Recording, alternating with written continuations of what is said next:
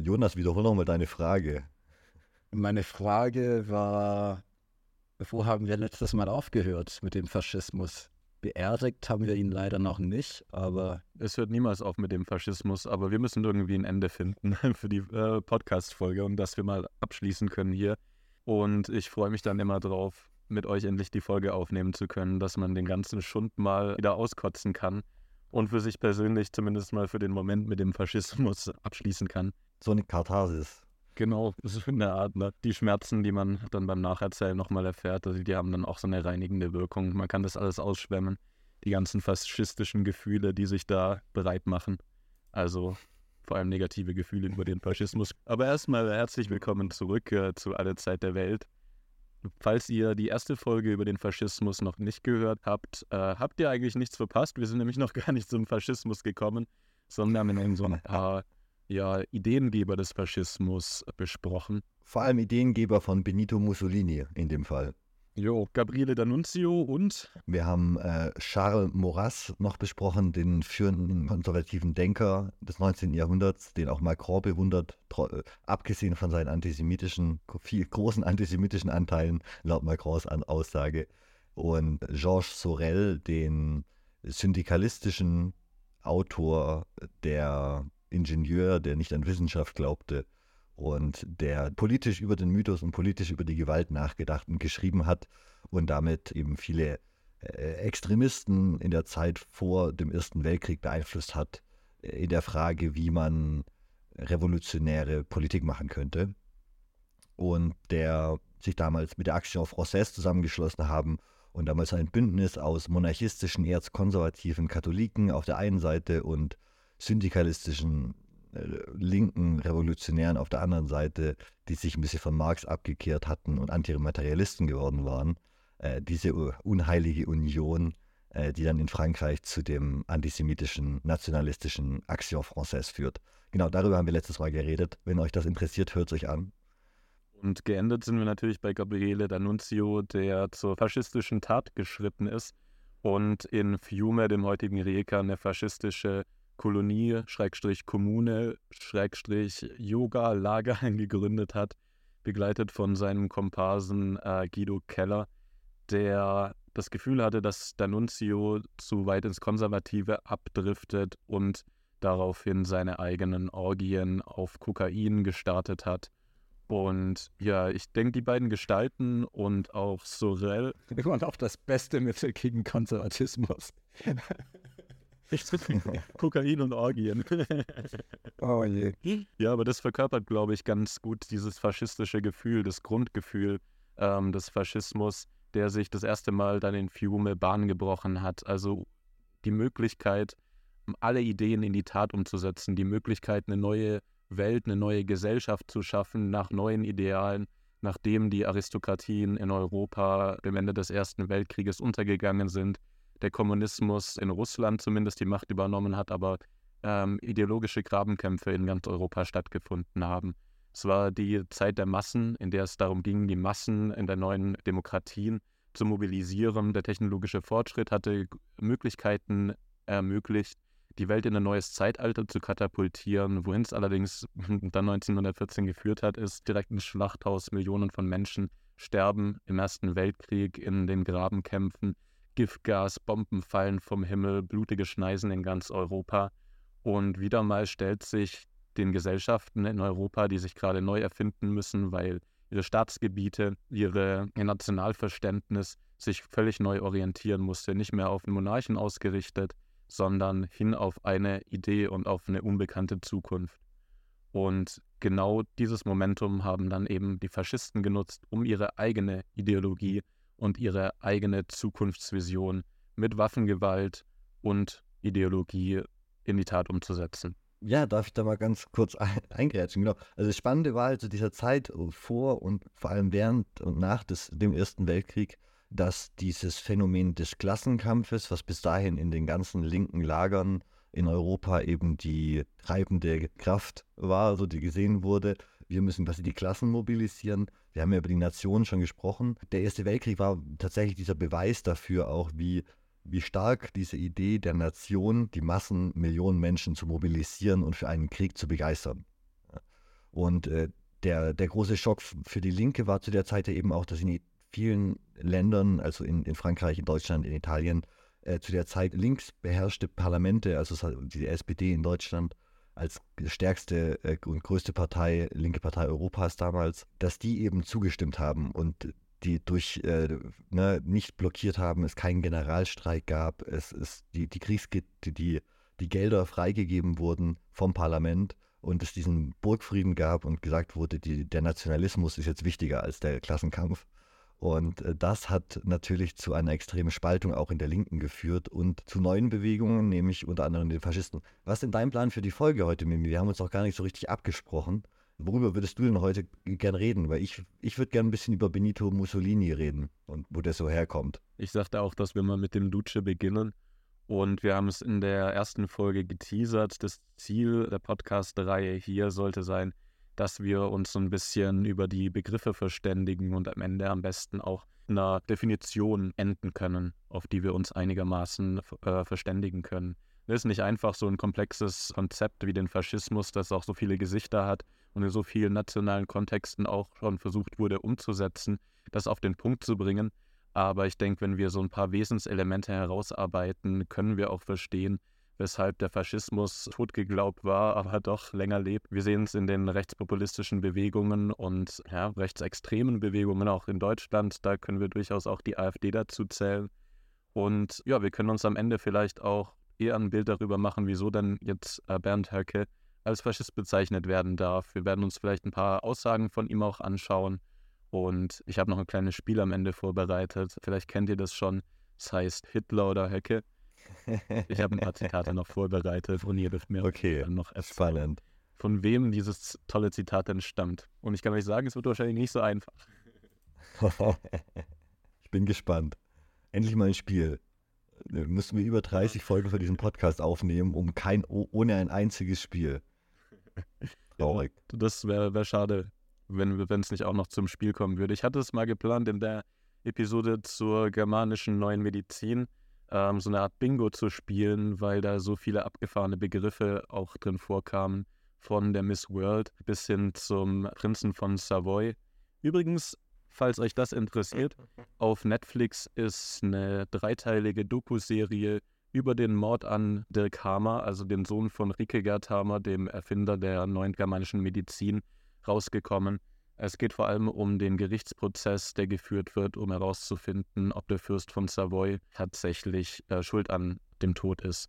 Und ganz ehrlich, ich konnte nach der Doku ein bisschen mehr das Abdriften von Rike Gerthamer und seinen Verschwörungstheorien verstehen.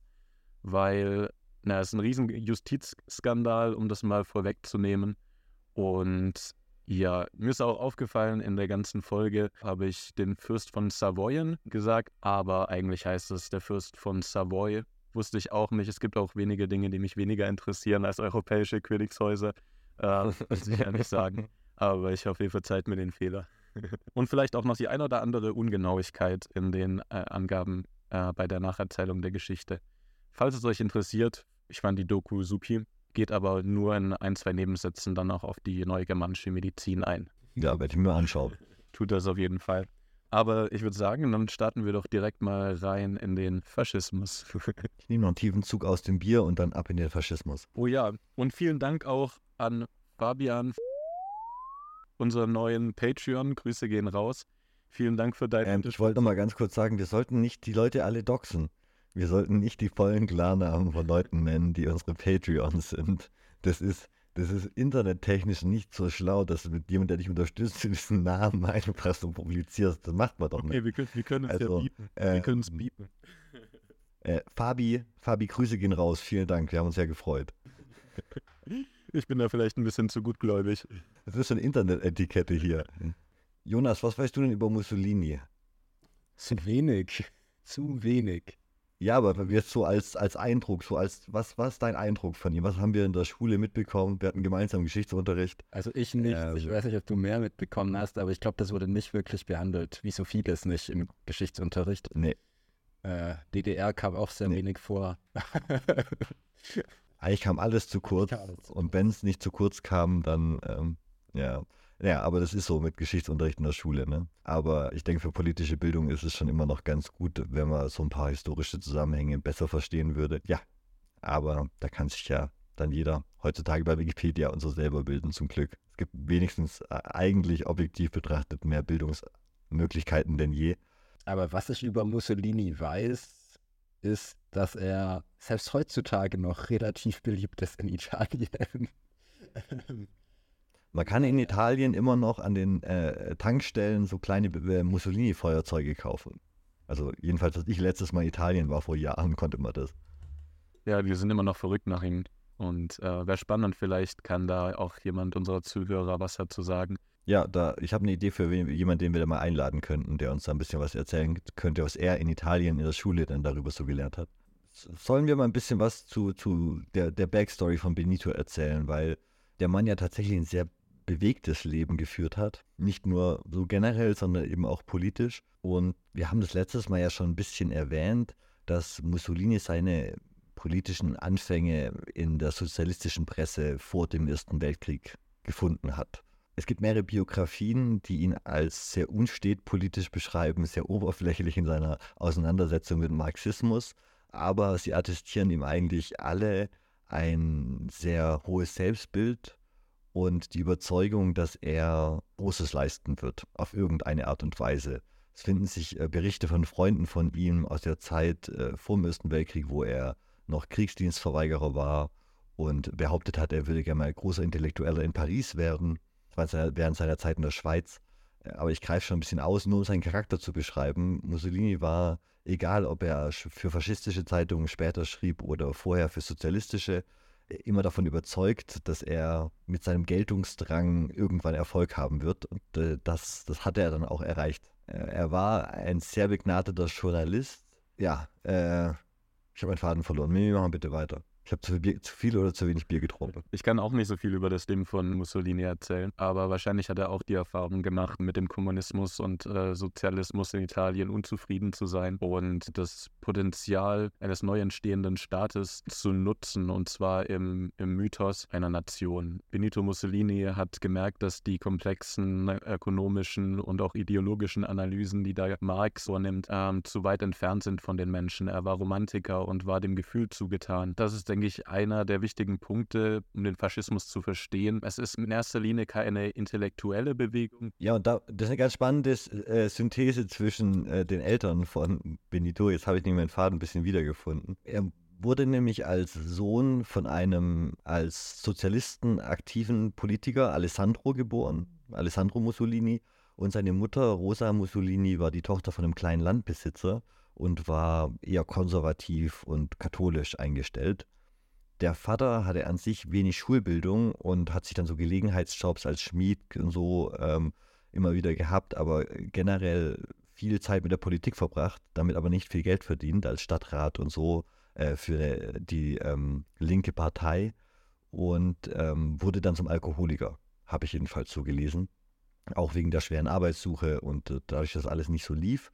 Die Familie waren trotzdem, obwohl sie nicht viel Geld hatten, äh, oder jedenfalls nicht mehr Geld als die Bauern und die anderen Leute im Dorf, ähm, waren äh, die Intellektuellen und hatten diesen Ruf weg, weil der Vater eben äh, als, als Politiker äh, aktiv war und die Mutter aus dieser niederen Landbesitzerfamilie, die ein bisschen Geld hatte, stammte.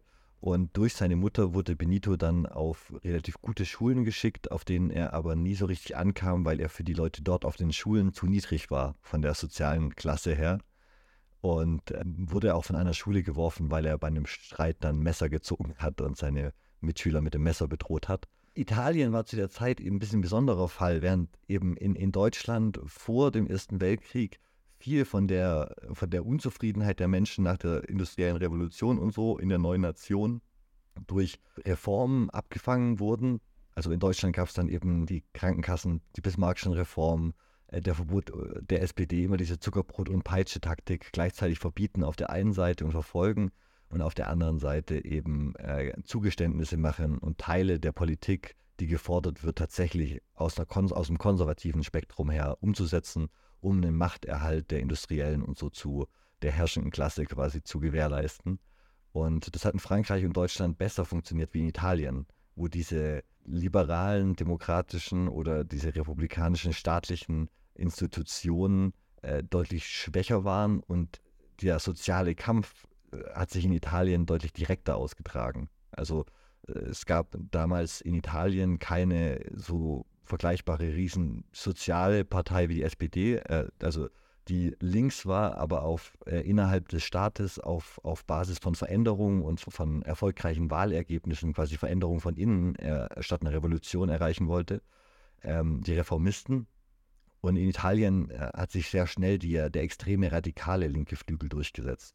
Und Mussolini als junger Mann äh, hat als Journalist dann versucht, auf diesen Zug aufzuspringen und bei der extremen Linken als begabter Redenschreiber äh, sich und auch als begabter Redner sich einen Namen zu machen und hat sich dann in diesem linken, syndikalistischen, revolutionären Milieu einen Namen gemacht, hat dann aber nie wirklich sich äh, tiefergehend mit linker Lektüre beschäftigt, was ich ganz spannend und lustig finde.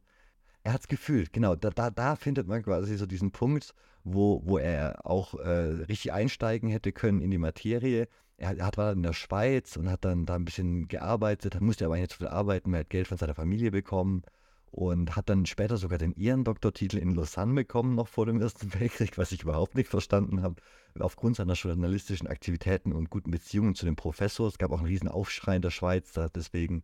Äh, das war auf jeden Fall zu einer Zeit, als Mussolini dann in linken äh, Zeitschriften schon Sachen veröffentlicht hat, die nicht mehr so ganz koscher schienen den anderen Linken, nicht weil sie antisemitisch waren, sondern weil sie zunehmend so biologisch argumentiert haben, weil es zunehmend eben nicht mehr um Materialismus und irgendwie linken Diskurs ging, sondern zunehmend um romantische Gefühle, wie du das beschrieben hattest, Mimi, und äh, zunehmend um also auch einfach sich sprachlich davon befreit hat. Ich habe ja ein Zitat, äh, die sogenannten seriösen Menschen bilden den sozialen Ballast. Die Kultur ist das Werk der sogenannten Wahnsinnigen. Also er entwickelt so eine Art Schule des Irrationalen und denkt eben auch zunehmend weniger über die Klasse nach und zunehmend mehr darüber, wie man die Masse populistisch erreichen kann. Und da kommt dann auch der Nationalismus über der Überhöhte ins Spiel, wo er sich zunehmend intellektuell von dem deutschen Marx quasi entfernt und sagt, es muss einen antideutschen italienischen Kampf geben. Ja, was ich auch sehr spannend fand. Also man sieht ja auf jeden Fall auch schon so einen Anti-Intellektualismus, der sich auch bei Mussolini schon ausbreitet. Er sieht, dass die scheinbar rationalen Ideologien und Philosophien sich irgendwie im Sand verlaufen und kein konkreter Anhaltspunkt ist, wie eine Gesellschaft, wie eine Zukunft ausgestaltet werden könnte. Und der Marxismus äh, verliert sich viel zu sehr in, äh, in akademischen Debatten und ökonomischen und philosophischen Analysen. Aber was es Mussolini zufolge gebraucht hat, war eine Ideologie der Tat, eine Ideologie der Gewalt äh, ihre Kraft nutzen kann, um die Gesellschaft nachhaltig zu verändern. Und äh, das Gravitationszentrum, wie wir es ja in den letzten Folgen schon besprochen haben, war eben dieser Staat. Und jetzt sind Mussolini jetzt geschafft, diesen Staat in Besitz zu nehmen und zur politischen Macht überhaupt zu kommen. Wie ist er jetzt von dem Sozialisten zu dem Duce zum italienischen Führer der Faschisten geworden? Ja, das begann tatsächlich 1914 äh, mit, der, mit dem Ausbruch des Ersten Weltkrieges und dann mit der Wende nach rechts von Mussolini und äh, auch der mit ihr verbundenen Zeitung. Äh, es bilden sich dann Kriegsgegner 1914 aus dem linken Spektrum, die eine ähm, die versuchen Truppentransporte zu boykottieren und die versuchen den Kriegseintritt äh, Italiens quasi zu verhindern, die Neutralität Italiens aufrechtzuerhalten. Ähm, und es gibt diejenigen, die für eine ententefreundliche Intervention sind und für einen Eintritt Italiens in den Krieg. Die Unterstützung von diesen Mussolini fängt dann auch an, Artikel für einen Kriegseintritt äh, zu veröffentlichen. Und äh, diese Artikel finden dann vor allem im liberalen Bürgertum und bei den radikalen Nationalisten großen Zulauf, während die Masse der Landarbeiter und Ar Industriearbeiter eine Beteiligung von Italien am Krieg von Anfang an ablehnte, weil sie wussten, dass sie diejenigen sein würden, die dann sterben würden im Krieg. Ne? Die katholische Kirche und der katholische Klerus wandte sich spannenderweise auch gegen den Krieg, weil die einen, keinen Krieg mit Österreich-Ungarn wollten, mit einer anderen katholischen Großmacht. Da haben sie quasi ja so ganz rational gedacht, warum mit anderen Katholiken kämpfen. Und das Ganze führte dann bis zu äh, bürgerkriegsähnlichen Zuständen im, im Frühjahr 1915. Und in, im Rahmen dieser Radikalisierung bildeten sich sogenannte Fasci. Das waren so Bürgerwehren, die hauptsächlich aus jungen, aus dem Norden stammenden, gebildeten, aktivistischen und antisozialistischen Männern, die aus dem bürgerlichen bzw. kleinbürgerlichen Milieu entstammten. Das kommt einem sehr vertraut vor, wenn man sich den so anschaut, wer da wen heute wählt, manchmal. Und diese jungen, antisozialistischen, gebildeten Männer nannten ihre Bürgerwehren eben die Fasci. Die, die Fasci gehen auf die Fas, Faskes zurück, äh, das Liktorenbündel. Ich nenne es einfach Liktorenbündel beim deutschen Namen. Also du, du, hast ein Bündel aus Stöcken und in der Mitte ist, ist eine Axt. Und das kommt aus der Republik und symbolisiert, es gab die, Volk, die Tribune, die Volkstribune in der Römischen Republik. Das waren quasi die, die, die, die, demokratischen Vertreter der Stände aus dem Volk heraus, die nicht aus den aristokratischen oberen Schichten stammten. Und der Deal war mit der Oberschicht, wenn das sind unsere Vertreter und wenn einer diesen Vertreter von uns anfasst, dann töten wir alle denjenigen, der unseren Vertreter, unseren demokratischen angefasst hat. Ist eben ein, ein Symbol, dass diese verschiedenen dünnen Stäbe zusammen einen sehr massiven äh, Griff ergeben mit dem Beil obendrauf. Das Beil steht dann eben für die exekutive Gewalt, jemanden hinrichten zu können, zum Tode zu verurteilen. Und ist quasi so eine symbolische Waffe aus der Römischen Republik. Und gleichzeitig werden ja viele dünne Stäbe durch zusammengebunden und werden zum Griff der Axt, was auch verdeutlicht, dass man gemeinsam stark ist und gemeinsam steht genau. und zur Aktion genau. schreitet. Und diese Bürgerwehren haben sich eben damit identifiziert, erstens, dass sie quasi wie ihre Volkstribune, ihre Republik, quasi ihre Vorstellung von einem konservativen Italien zu schützen, auf die Straße gegangen sind gegen Linke, gegen Kriegsgegner. Der Name geht eben auf diese Tradition der Axt zurück, die auch heute noch bei der Französischen Republik zum Beispiel im Logo zu sehen ist. Äh, beim Senat äh, der Vereinigten Staaten im Siegel ist es zu sehen bei verschiedenen anderen Republiken und eben ganz prominent auch auf der Partei der späteren faschistischen italienischen Partei 1926 bis 1943 war das denen ihr Wappen, aber das taucht tatsächlich ganz oft und in vielen verschiedenen Wappen auch äh, bei der Guardia Civil in Spanien zum Beispiel, überall wo die Römer mal waren. Genau. Und äh, diese Bürgerwehren. Das klingt jetzt ein bisschen harmlos, Bürgerwehren, ne? Das waren ja schon äh, militarisierte Organisationen. Haben die damals schon ihre, ihre schwarzen Uniformen, ihre Schwarzhemden angehabt oder wie liefen die damals noch? Na, die Schwarzhemden haben ihren Ursprung tatsächlich schon in, in Fiume, in der Republik der faschistischen, die protofaschistischen, die wir letztes Mal besprochen haben, in diesem besetzten Stadtstaat. Zu der Zeit war das noch keine einheitliche Masse, es gab noch keine einheitliche Führung das waren tatsächlich schon so eine Art bewaffnete Bürgermilizen, die sich zusammengeschlossen haben aufgrund von ihrer rechten Gesinnung, würde ich sagen, und dann eben gewaltsam gegen vermutete Gegner des Staates losgegangen sind. Das ist natürlich nicht gewaltfrei und auch nicht zu verharmlosen, aber die Organisation ist auch nicht so, als hätte Mussolini da direkt die Führung von allen übernommen, aber er hat so ein paar kleine in, in seiner Region zusammengezogen und war dann eben Teil in einem größeren Geflecht aus rechten, konservativen Führern, die sich da langsam zu den Faschisten formieren. Das ist, denke ich, was ganz Wichtiges noch angesprochen, auch wenn wir über den heutigen Faschismus nachdenken. Alle Faschisten haben sich nicht als Angreifer, sondern als Verteidiger gesehen. Sie haben sich eigentlich in der Notwehr gesehen, weil sie eine Bedrohung von Freimaurern, Jesuiten, Juden, Kommunisten, Sozialisten gesehen haben. Sie haben äh, das Gefühl gehabt, dass wenn sie jetzt nichts unternehmen und gegen die Kommunisten äh, ankämpfen oder Pogrome an jüdischen äh, Teilen der Bevölkerung durchführen, dann werden diese die Weltherrschaft oder die Macht in Deutschland oder in Italien eben übernehmen.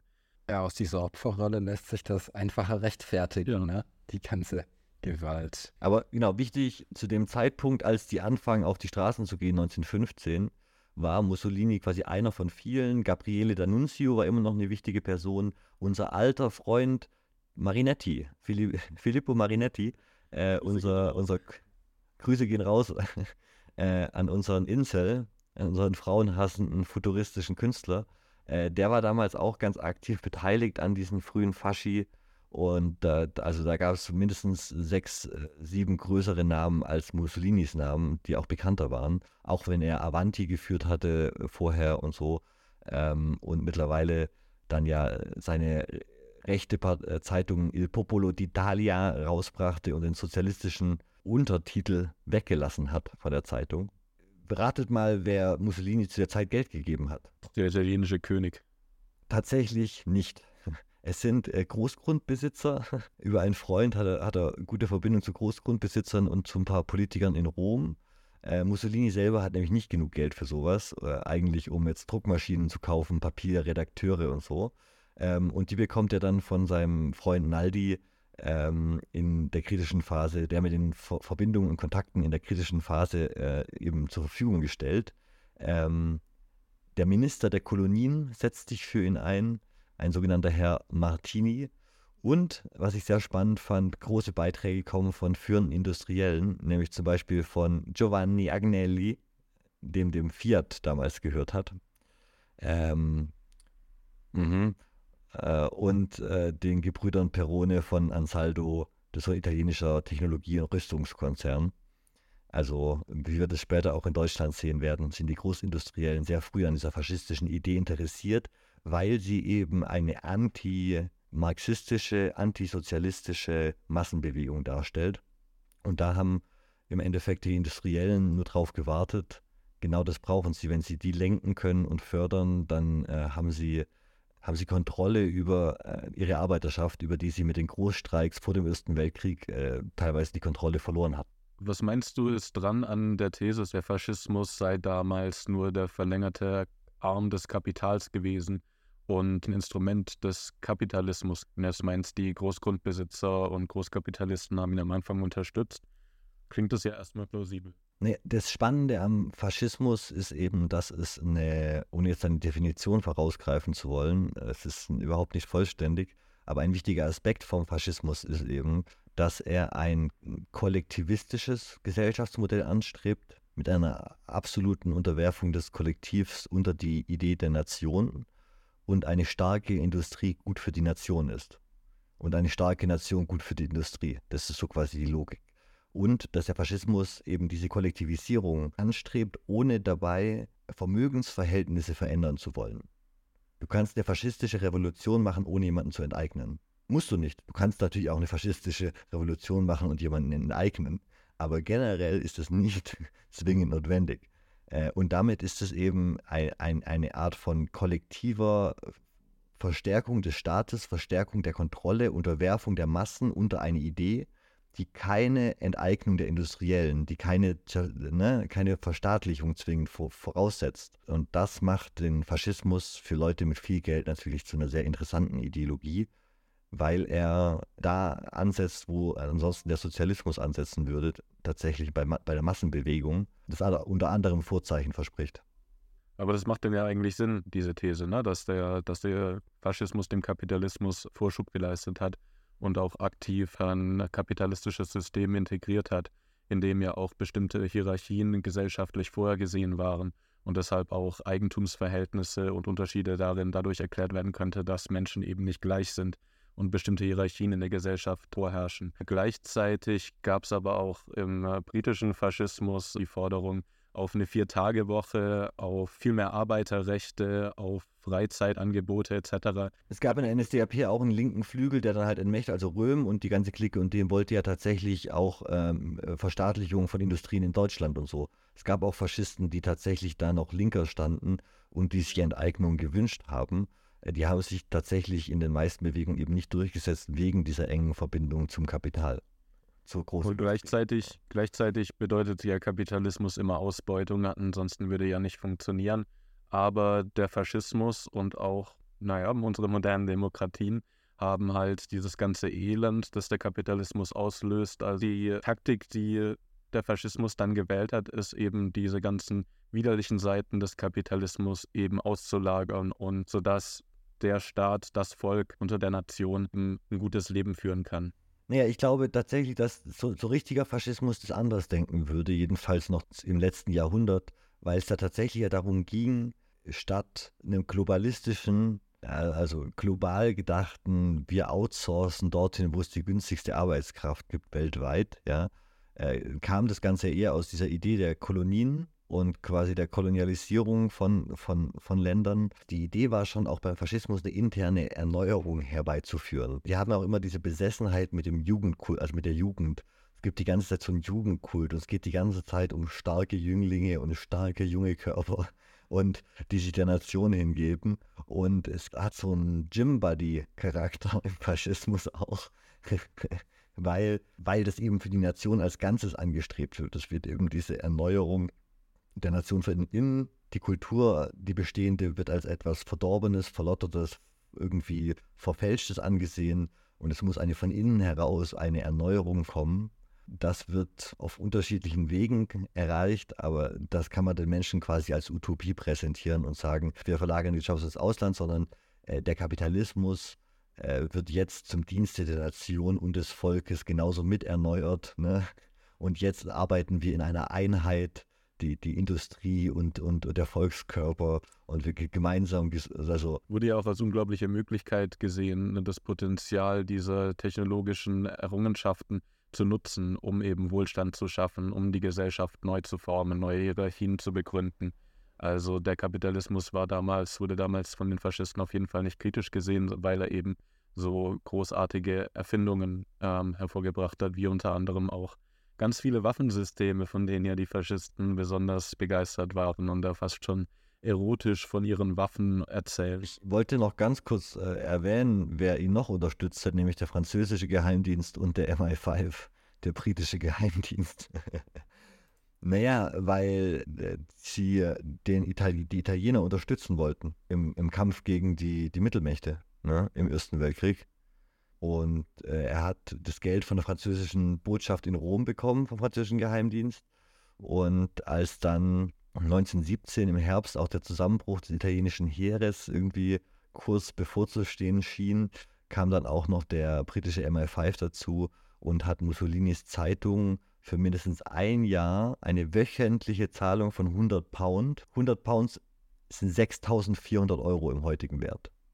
Einfach wöchentlich 6400 400 Euro von den Briten allein dafür bekommen, dass er, dass er den Faschismus erfindet mit seiner Zeitung. Und da hat, hat er sich ein Pferd gekauft für Ausritte und so und hat Leute ins Restaurant eingeladen und konnte, konnte auch einmal in die Schickeria mit anschließen, weil er jetzt Geld hatte, um auch ein bisschen in der High Society mitzuspielen, auf, auf, auf, auf Kosten der britischen Steuerzahlers.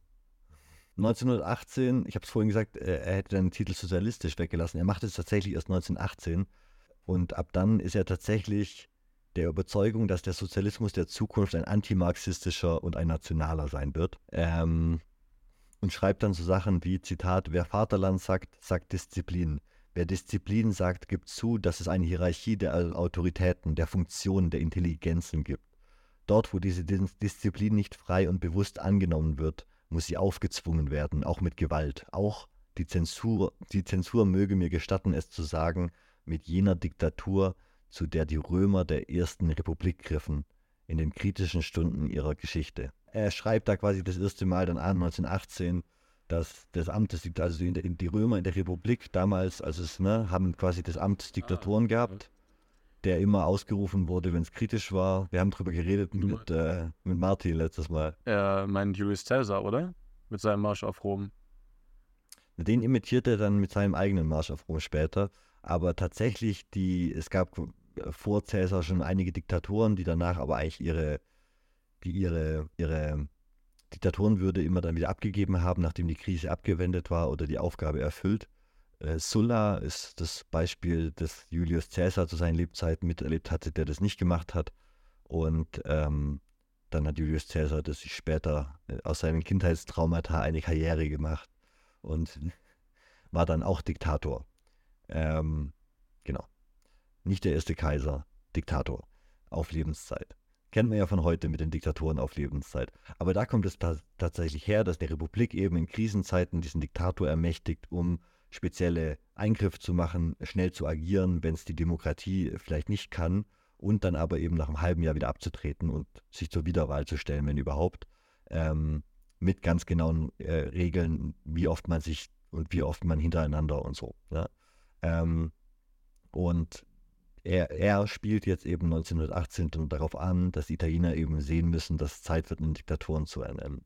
Und diese Fasci, von denen wir geredet haben, die ursprünglich mal als so unorganisierte Bürgerwehren angefangen haben, kriegen dann, das war 1915, während, während dem Ersten Weltkrieg, äh, bekommen dann nach dem Ende des Ersten Weltkriegs in einem zutiefst erschütterten italienisch-politischen, italienischen politischen System äh, und einer, mit einer unglaublichen Gesellschaftsspaltung, mit vielen traumatisierten äh, Kriegssoldaten, die zurückkommen, die ähm, wieder in die Gesellschaft eingegliedert werden sollen, bekommen die Fasci einen extremen Auftrieb und haben dann 1921 schon 250.000 Mitglieder.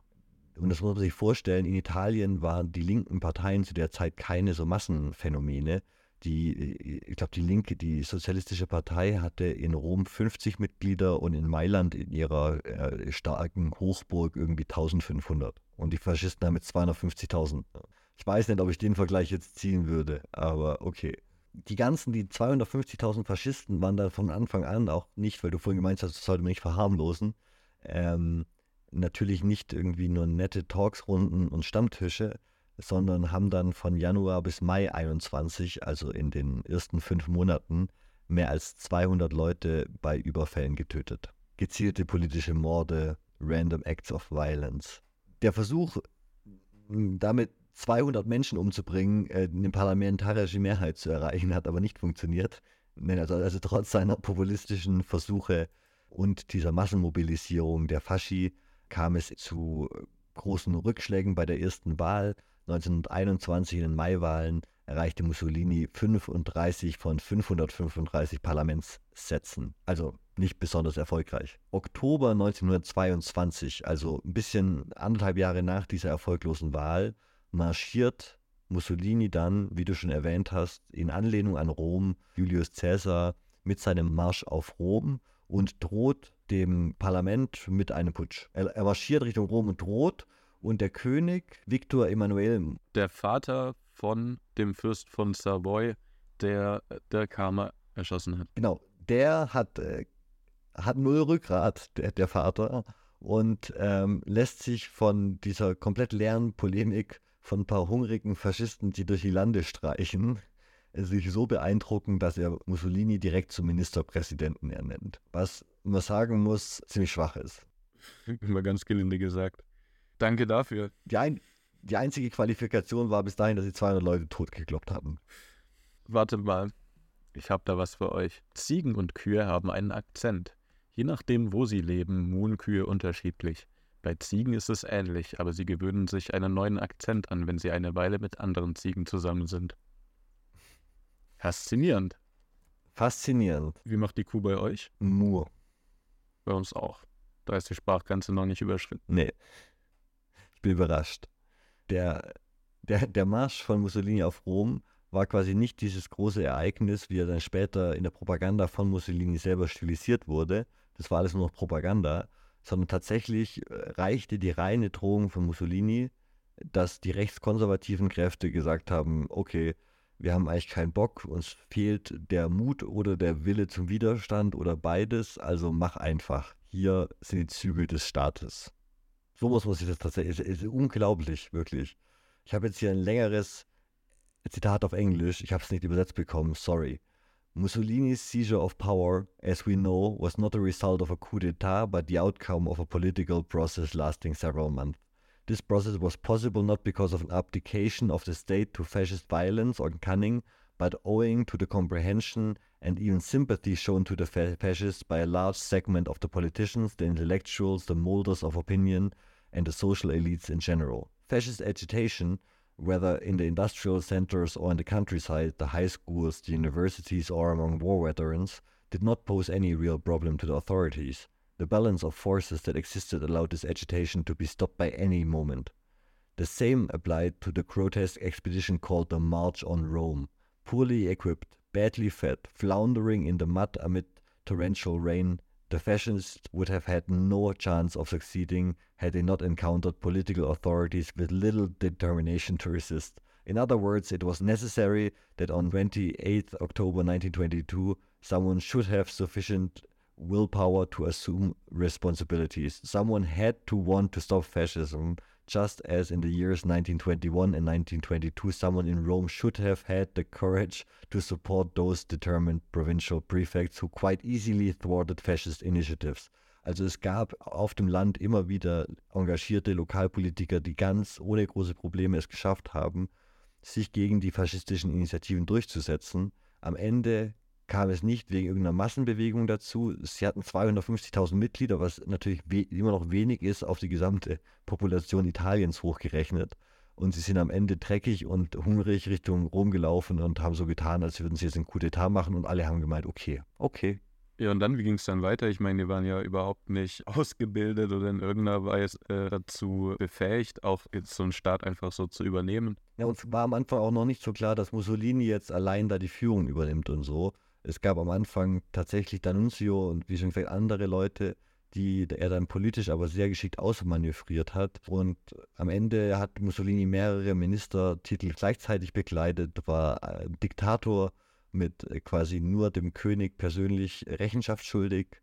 Er hat die Lateralverträge mit dem Vatikan aufgesetzt und damit die Streitigkeit mit dem Vatikan, der ihm am Anfang eher ablehnend gegenüberstand, ähm, aufgesetzt und damit den Vatikanstaat zu einem eigenständigen Staat gemacht. Das war auch Mussolini. Danke dafür. Also der Grund, dass der, der, der Heilige Stuhl irgendwie noch bei der UN rumsitzen darf und so, ist, ist das schon mit begründet. Ja, ja. Grundsätzlich war der italienische Faschismus genauso von der Gleichschaltung äh, geprägt wie die späteren, wie der spätere faschistische deutsche äh, Staat. Die unterschiedlichen Gewerkschaften, die Syndikalisten, die der junge Mussolini noch so unterstützt hatte, wurden verboten, beziehungsweise alle in eine faschistische Organisation eingegliedert. Sozialistische Zeitschriften wurden verboten. Und mit einer zunehmenden Zensur kam es dann auch zu einer zunehmenden Machtkonsolidierung von Mussolini innerhalb der Partei. Für den italienischen Faschismus blieb dieses antike römische Weltreich immer so der Bezugspunkt. Das war das, was man wiederherstellen wollte. Das war dahin, wo man zurück wollte. Deswegen wollte man dann irgendwie Griechenland erobern. Deswegen ähm, auch 1900 6 die Expedition nach äh, Libyen mit den Ot aus, im Osmanischen Reich im Krieg. Also immer dieser Versuch der Italiener im 20. Jahrhundert, äh, eine, eine Vormachtstellung im Mittelmeer wieder zu erreichen und die, äh, das Scheitern dessen. Ich will jetzt eigentlich nicht weiter tiefer in den weiteren Verlauf von Mussolinis Leben einsteigen. Ich habe mich nur auf das frühe Leben von Mussolini vorbereitet. Wir kratzen auch schon wieder an der Stundenmarke. Wir haben, glaube ich, noch eine ganze Menge vor uns. Und ist die Frage, ob wir jetzt vielleicht sagen, das ist ein ganz gutes Ende für die zweite Folge und wir machen die dritte Folge, indem wir dann tiefer in den italienischen Faschismus an, einsteigen und uns noch andere faschistische Systeme ansehen und dann versuchen uns eben einer Definition anzunähern und dann noch den Bogen in die Gegenwart äh, schlagen. Das hört sich nach ein paar Folgen an. Vielleicht noch zwei, drei. ja, ich glaube, da kommt noch einiges. Ich dachte, wir könnten das heute vielleicht beenden, aber das war wahrscheinlich ein bisschen utopisch. Da haben wir auch ein bisschen. Ich habe mich so auf das, auf das Spiel gefreut. Ich habe mich so auf das Spiel gefreut und jetzt darf ich das Spiel nicht spielen. Ah, ich glaube, da musst du dich noch ein bisschen gedulden. Das machen wir dann das nächste Mal oder das übernächste Mal. Irgendwann, wenn wir in der Moderne angekommen sind. Oder? Wir haben es jetzt immerhin bis in die 1920er Jahre geschafft und Mussolini hat als Faschist die Macht übernommen in Italien. Es gibt die erste faschistische Regierung, die sich auch selbst so bezeichnet. Sich die Selbstbezeichnung als Faschisten wurde, wurde tatsächlich auch das erste Mal von Mussolini publiziert, also das kann man ihm schon zuschreiben, dass die, die Faschisten sind so. Und äh, wir haben generell bei, bei Mussolini, vielleicht zwei Sätze dazu noch, eben eine äh, konservativ-reaktionäre Revolution von oben, mit einem Konzept des Stato Totalitario, in dem der totale Staat quasi den faschistischen Anspruch erhebt, alle Bereiche des gesellschaftlichen Lebens bis ins Privatleben zu durchdringen. Die Familie hat mit der Erziehung von Kindern und der Erzeugung von Kindern zum Wachstum der Volksgemeinschaft beizutragen und so weiter. Ne? Also alles ist eben Teil des totalen Staates und alles, was du tust, muss dem faschistischen Staat untergeordnet sein. Dabei vertrat Mussolini auch so eine Staatsbürgermoral, die die absolute Unterordnung des Bürgers äh, und die totale Hingabe des Individuums an dieses Kollektiv gefordert hat. Und diese Sachen werden uns immer wieder begegnen. Der Kollektivismus, der Nationalismus, die Hierarchien und die Mythen. und eben all das ohne die wirtschaftlichen Umwälzungen, die eine kommunistische Herrschaft erzeugen würde. Ich habe noch ein Zitat aus The Birth of Fascist Ideology. Dies war ein Aspekt der Neuheit des Faschismus. Die faschistische Revolution wurde von einer Wirtschaft getragen, die durch das Gesetz des Marktes bestimmt war. Und äh, damit ist eben der Faschismus auch eine Geburt der Moderne und eine Geburt des Kapitalismus auf jeden Fall und eine Symbiose aus Nationalismus, aus Kollektivismus und einem Markt, der das alles trägt. Das ist keine Definition. Wir sind noch lange nicht bei der Definition. Ich wollte nur die heutige Folge ein bisschen abrunden, okay? Bitte versteht das nicht falsch. Ja, schade, dass wir unsere Ziele heute nicht erreicht haben, aber ich freue mich darauf, dann noch tiefer einzusteigen und wir bedanken uns fürs Zuhören und schaltet bald wieder ein, liked und subscribed. Ja, und gebt uns noch ein paar 5-Sterne-Bewertungen bei Spotify und so. Das äh, hilft uns wirklich sehr und wir, wir haben jetzt ein paar mehr bekommen habe ich gesehen. Vielen Dank dafür. Und äh, ich habe den Eindruck, je mehr Fünf-Sterne-Bewertungen wir bekommen, desto mehr Leute hören uns auch. Also, ja, bitte mehr davon. Danke. Und ciao. Tschüss.